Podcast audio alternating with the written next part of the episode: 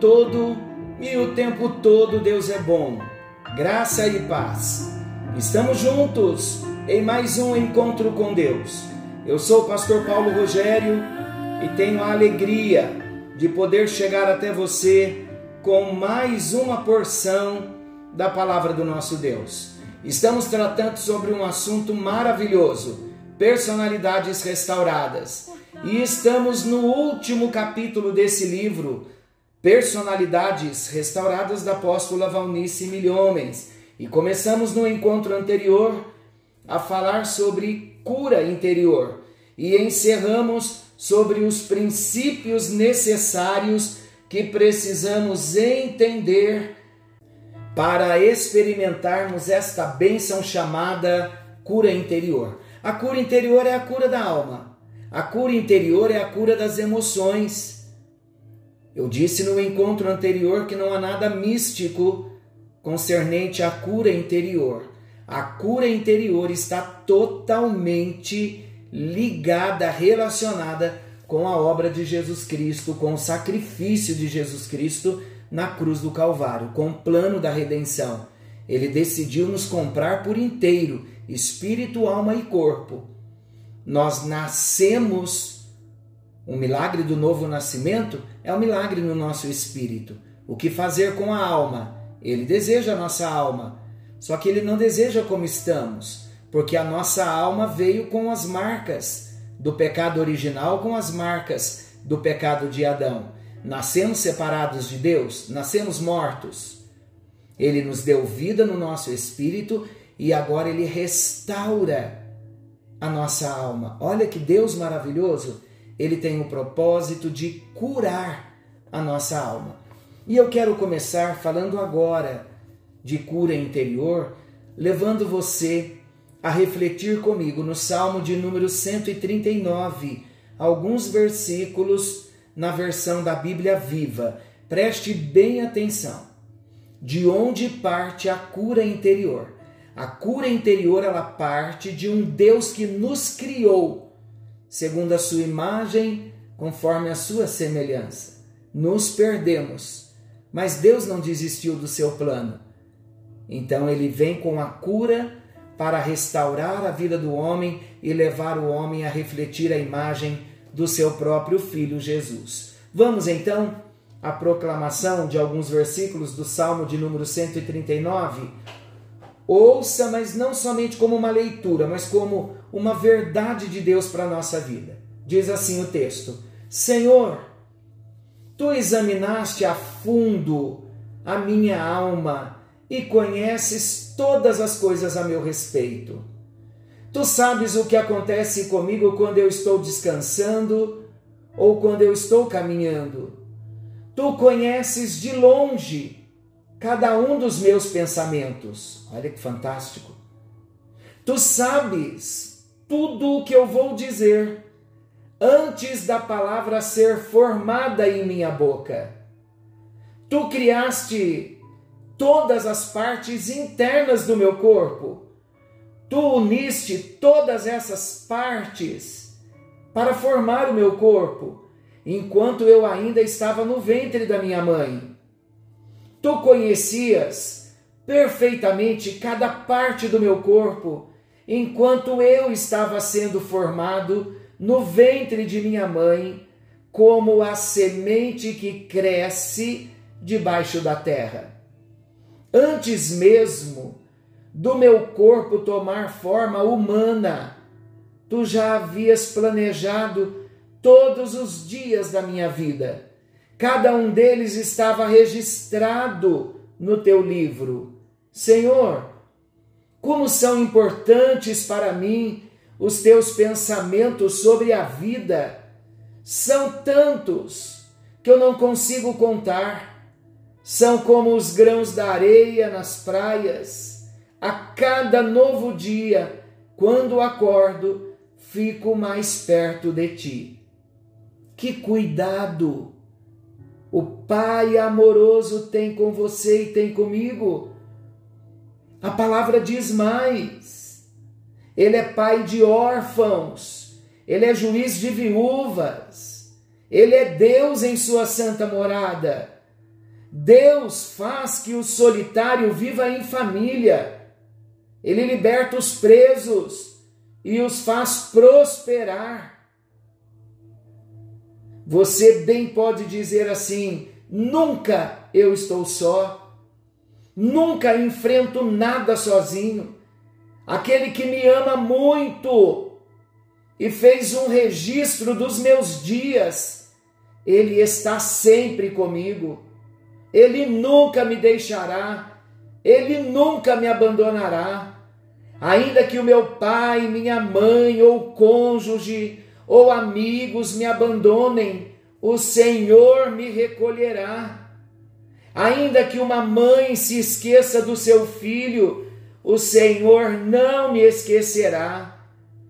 E ouça o que Pedro diz. Pedro diz que nós fomos eleitos segundo a presciência de Deus, está em 1 de Pedro, capítulo 2. Meu Deus, que Deus maravilhoso é esse? Sabe o que isso quer dizer? Quer dizer que na capacidade que Deus tem de conhecer o futuro tão bem quanto o passado, ele já sabia que você, que eu, que nós haveríamos de nascer, haveríamos de ouvir a Sua palavra e responder sim ao seu amor. Você já respondeu sim ao amor de Deus? É por isso que ele vem agora desfazer todos os nossos julgos. Isaías 9, versículo 4 declara, ainda na tradução da Bíblia Viva: Deus vai quebrar as correntes que prendem o seu povo, ele vai acabar com os sofrimentos da escravidão, ele vai quebrar o poder dos que maltratam o povo. Meus queridos, a cura interior visa primeiro quebrar as correntes que prendem a alma. Deus mesmo está quebrando essas correntes que prendem o seu povo na mente, nas emoções e na vontade, no corpo e no espírito. Em segundo lugar, ele vai acabar com as feridas da escravidão que Satanás trouxe ao seu povo. Deus vai fazer isso. Em terceiro lugar, Deus vai quebrar o poder dos que maltratam o seu povo. O cetro do opressor será quebrado pelo poder do Senhor. Tudo porque Ele nos ama, tudo porque Deus tem interesse em cada um de nós. Deus quer sarar o seu povo, Ele quer sarar a mim e a você. Se Satanás veio ferir, Deus veio sarar. E a cura faz parte do ministério de Jesus. Não somente cura espiritual, queridos, mas a cura física, mas também a cura emocional. Ouça o que a Bíblia diz em Isaías 61. O Espírito do Senhor Deus está sobre mim, porque o Senhor me escolheu para levar as boas notícias da salvação aos desanimados e aflitos. Ele me mandou consolar os que têm coração partido. Ele me mandou anunciar liberdade aos presos e dar vista aos cegos.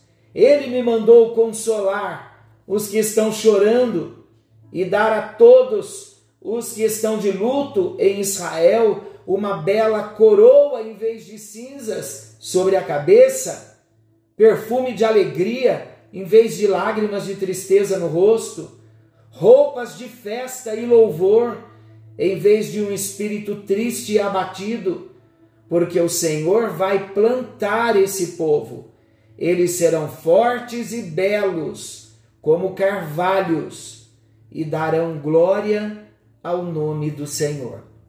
Você pode dizer amém, aleluia, por esse plano maravilhoso que Deus tem para com a igreja, para com o seu povo para comigo e para com você. Glória a Deus. Vamos então nos aprofundar um pouquinho mais e ir entrando no assunto da cura interior. Qual é o propósito da cura interior? Nós já falamos que a cura interior tem, ela visa primeiro quebrar as correntes que prendem a nossa alma. Ela visa acabar com as feridas da escravidão e quebrar o poder dos que maltratam a nossa vida, a nossa alma, dos que nos feriram. Agora vamos ver o propósito da cura interior. Primeiro propósito é o embelezamento da noiva, da igreja. Já falamos no encontro anterior. Eu e você, que nascemos de novo, que somos cristãos verdadeiros, nós fazemos parte da igreja de Jesus. A igreja de Jesus é comparada pelo apóstolo Paulo como a noiva e Jesus é o noivo. Então, o primeiro propósito da cura interior é o embelezamento da noiva. Jesus quer uma noiva bela e para isso ele deu a sua vida. A palavra de Deus diz que Cristo amou a igreja e a si mesmo se entregou por ela, a fim de a santificar. Tendo-a purificado com a lavagem da água pela palavra, para apresentá-la a si mesmo, igreja gloriosa, sem mácula, nem ruga, nem qualquer coisa semelhante, mas santa e irrepreensível. Cristo deu-se a si mesmo pela igreja com um propósito definido: santificá-la e purificá-la. Santificar significa separar para o uso exclusivo. Jesus comprou a igreja com seu sangue e a igreja é propriedade exclusiva do Senhor, para a glória dele, para a glória de Deus Pai. Por causa, queridos, dessa separação, ele purifica a igreja como noiva das contaminações do espírito e da carne pela aplicação da sua palavra. Não vamos nos esquecer que Deus, Jesus, o Espírito Santo, a Santíssima Trindade, é santa. Deus é santo, Deus é puro. E para que esta igreja mantenha com ele uma comunhão de amor, terá que desenvolver as virtudes do cabeça, que é o próprio Jesus, em seu próprio caráter. E a recomendação bíblica é: ora, amados, visto que temos tais promessas, purifiquemo-nos de toda a imundícia da carne e do espírito, aperfeiçoando a santidade no temor de Deus. Jesus quer uma igreja purificada de toda contaminação. Então, esse é o primeiro propósito. O embelezamento da noiva significa santificá-la e purificá-la. Mas o embelezamento da noiva ainda tem outro propósito: ter para si mesmo, para Jesus, uma igreja gloriosa. Sabe o que isso equivale dizer? Equivale dizer que ter as marcas de pureza e santidade de Jesus na nossa vida, refletindo nos nossos atos o modo de ser, sendo transformado pelo poder, um andar totalmente diferente em santificação, nós vamos estar trazendo a glória de Deus no nosso coração. E essa é uma obra que o Espírito Santo realiza no coração do cristão submisso, no coração do cristão obediente. A glória de Deus fala da sua santidade e do seu poder. Às vezes, queridos, a glória de Deus é apresentada como algo brilhante, diante da qual o homem se enche de temor. Para alguém comungar com essa indescritível glória, terá que ser transformado. E a obra de Jesus em sua igreja visa exatamente isso, a transformação da nossa vida. Você pode dizer amém? Glória a Deus por isso. Ainda mais um propósito do embelezamento da noiva, uma igreja sem manchas, nem rugas, mancha, nódoa, marca, borrão, falam de feridas. Jesus quer uma igreja sem feridas, sem manchas, totalmente sarada. E há aqui, meus queridos, dois aspectos que poderíamos salientar. O primeiro aspecto é a ausência de mancha moral. Fala da pureza do caráter. Jesus providenciou recursos para que a igreja tenha uma vida digna de um Senhor tão santo e perfeito. O outro aspecto é das manchas ou feridas da alma. Ele quer removê-las. Seu propósito, o propósito de Deus, propósito de Jesus, é que a sua noiva, a sua igreja, cada um de nós, enquanto cristãos, que nós não sejamos como a maçã machucada, com uma mancha negra que contamina todo o seu sistema. Ele quer curar as feridas para que a igreja não seja enfeada pelos danos que elas causam. É disso que trata a cura interior. Uma alma sem feridas, uma alma sem ressentimentos, uma alma sem mágoas e sem ódios. Rugas, queridos, são uma marca da idade. As rugas falam do passado. Jesus quer também curar o passado de cada cristão, curar as suas memórias para que elas não lhe tragam rugas, isto é, não seja prisioneira do passado com suas tragédias e marcas profundas. Isso acontece pela libertação do passado e a apropriação da realidade de que se alguém está em Cristo, o passado perdeu seu domínio sobre ele.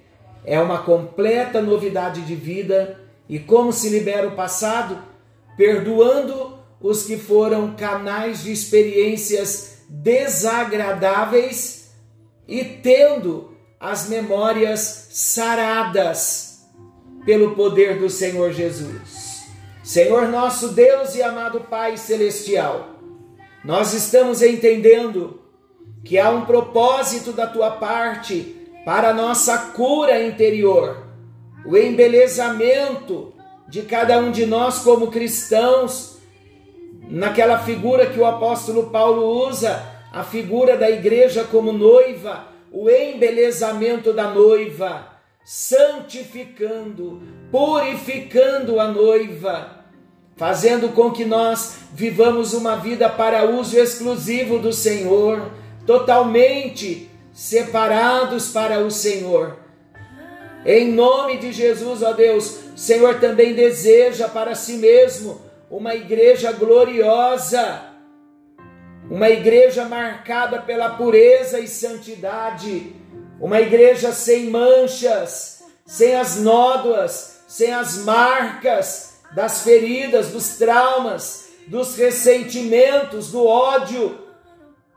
E uma igreja sem ruga, meu Deus, curada da sua história do passado Deus maravilhoso, nesta hora, nós nos apropriamos da cura interior que o Senhor quer realizar nas nossas vidas, no nome bendito e poderoso do Senhor Jesus, aquele que vive, aquele que reina para todo sempre. Amém. Amém. E graças a Deus. Deus abençoe a sua vida.